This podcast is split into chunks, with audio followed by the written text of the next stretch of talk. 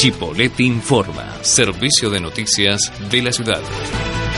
La Municipalidad de Chipoleti gestiona pensiones de nación. La Secretaría de Acción Social tramita pensiones no contributivas que ofrece el Ministerio de Desarrollo Social de la Nación. Los destinatarios son personas con incapacidad laboral, mayores de 70 años y madres de 7 hijos o más. Los interesados deben dirigirse a la sede de la Secretaría de Acción Social, ubicada en calle Primera Junta y Seferino Namuncurá, de lunes a viernes en el horario de 8 a 14.